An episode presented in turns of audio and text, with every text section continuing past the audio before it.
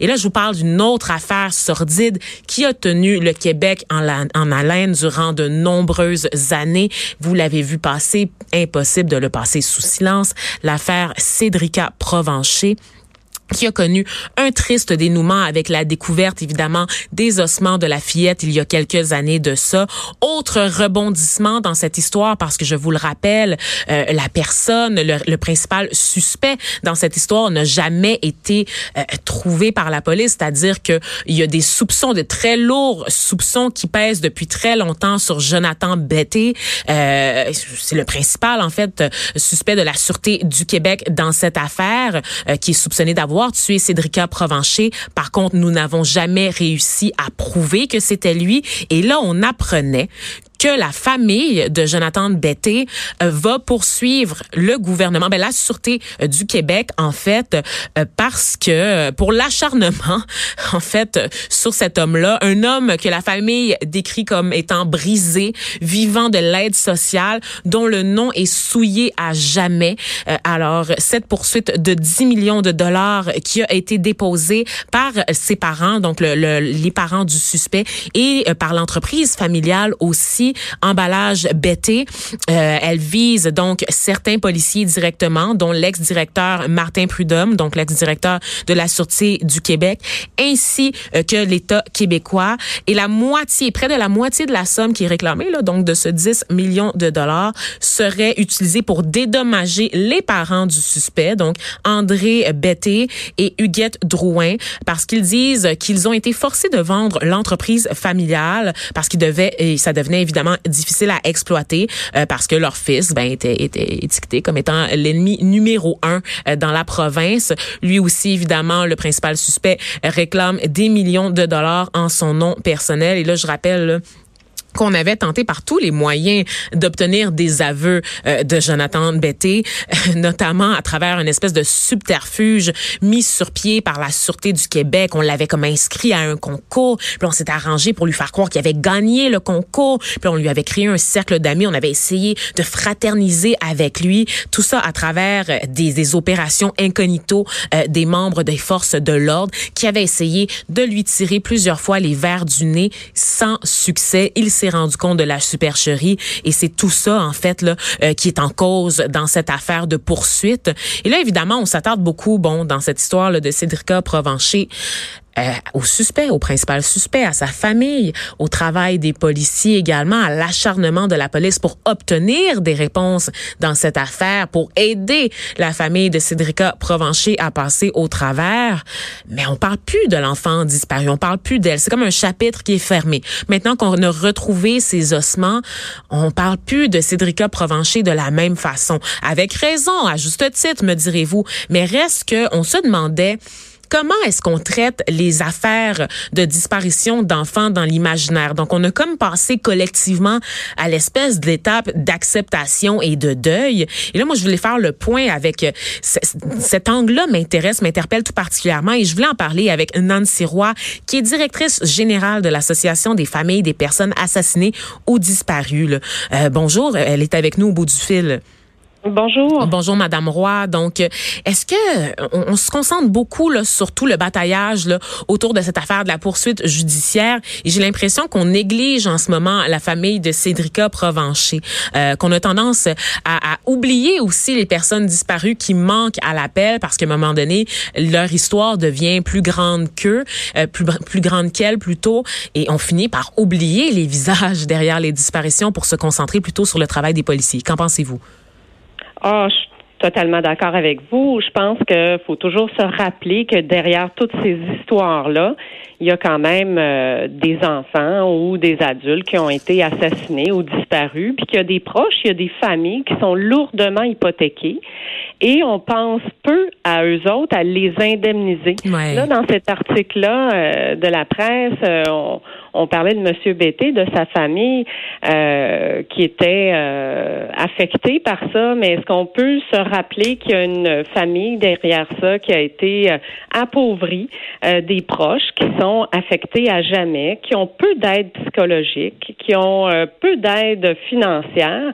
Donc, je pense qu'il faudrait aider ces gens-là qui n'ont pas choisi ce qui leur arrive, de les aider financièrement avec l'IVAC, de revoir cette loi-là, de revoir également l'aide psychologique qui est donnée à ces familles-là, parce que là, c'est beaucoup de victimes qui sont directement ben affectées par le geste qui a été posé, soit assassiner une petite fille dans ce cas-là euh, qui avait 9 ans.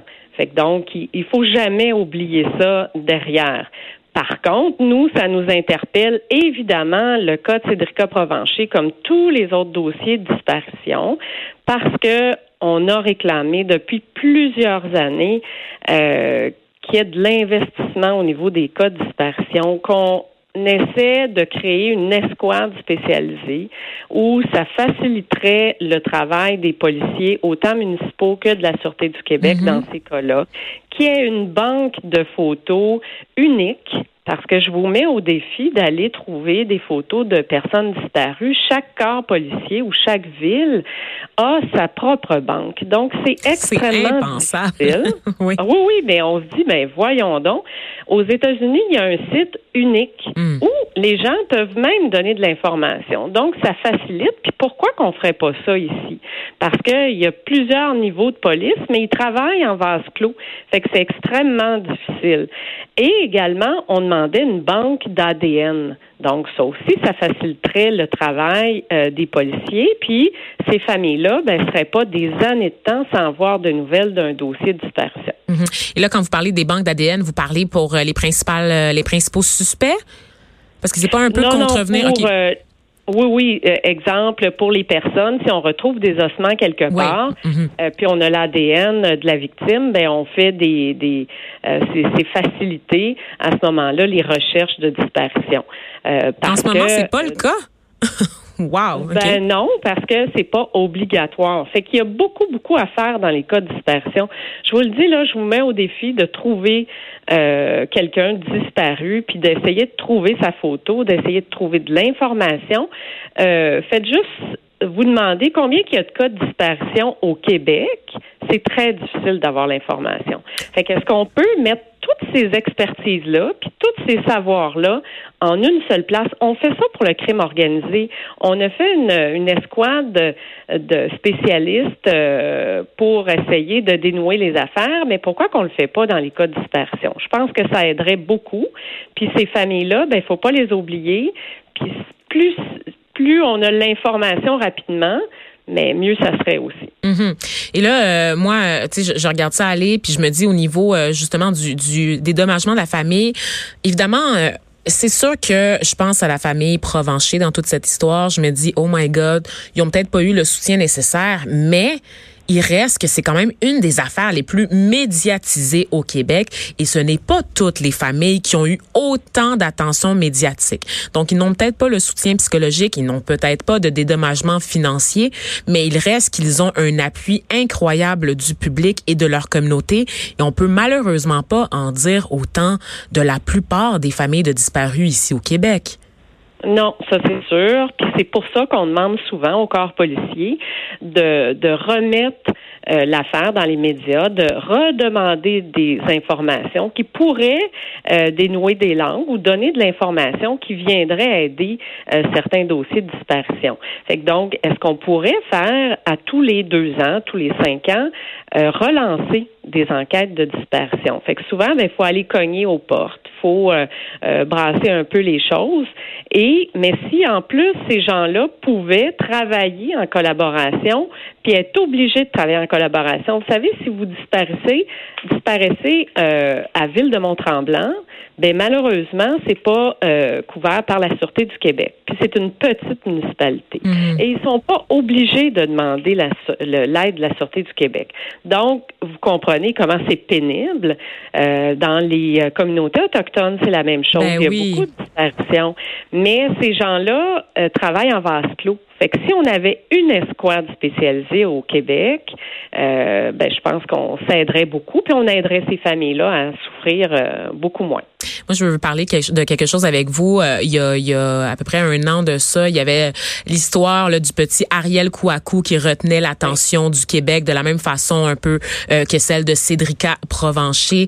Et à l'époque, j'avais signé un texte qui s'appelait Il faut qu'on se parle de notre manque d'empathie pour la plateforme Tabloïd, dans lequel j'interviewais Pina Arcamone de la Fondation euh, Enfants, de l'organisation plutôt Enfants Retour, dans lequel elle m'expliquait que ce n'est pas tous les enfants qui bénéficient de la même attention que nous-mêmes comme public, euh, que ce soit les médias, que ce soit le public, les autorités.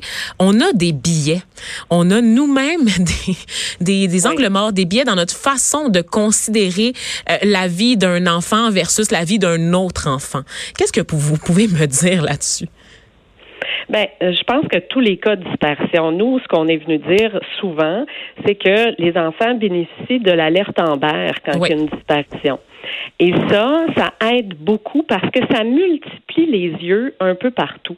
Et ça multiplie les recherches parce que les corps policiers ne peuvent pas être partout. Mhm. Mais si on faisait aussi ça pour les, les, euh, les cas de disparition adultes, parce que malheureusement, ils n'ont pas d'alerte Amber.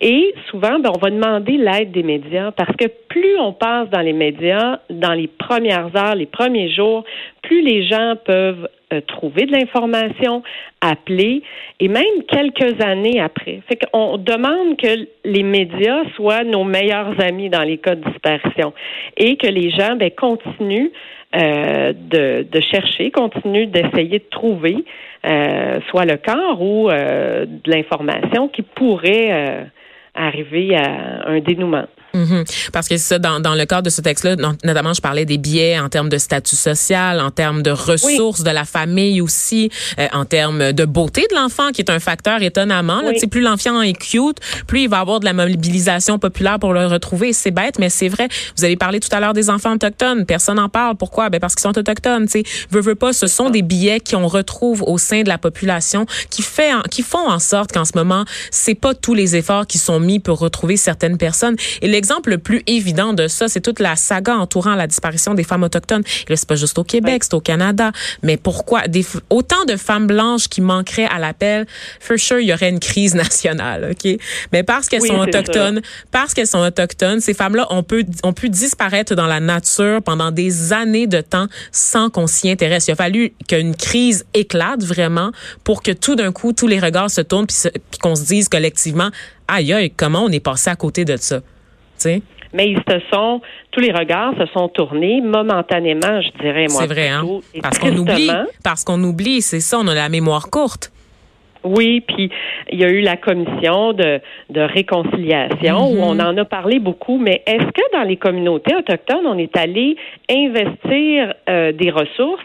Je vous dirais que non, parce que je travaille avec eux. Mhm. Et malheureusement, les ressources sont pas au rendez-vous. Fait qu'on est allé euh, ouvrir des plaies, mais on donne pas l'indemnisation, on donne pas l'aide psychologique, on donne pas les ressources pour aider ces familles-là, autant autochtones. Et quand on dit des billets, ben les personnes disparues adultes ont beaucoup moins euh, de sympathie que des enfants disparus. Fait qu'il faudrait aussi investir dans ces cas de disparition-là, ne jamais les oublier, puis d'essayer de toujours euh, remettre sur l'actualité euh, ces dossiers-là, parce que des fois, ça peut être une petite information qui, qui va... Fait toute la différence. Oui, oui, exactement.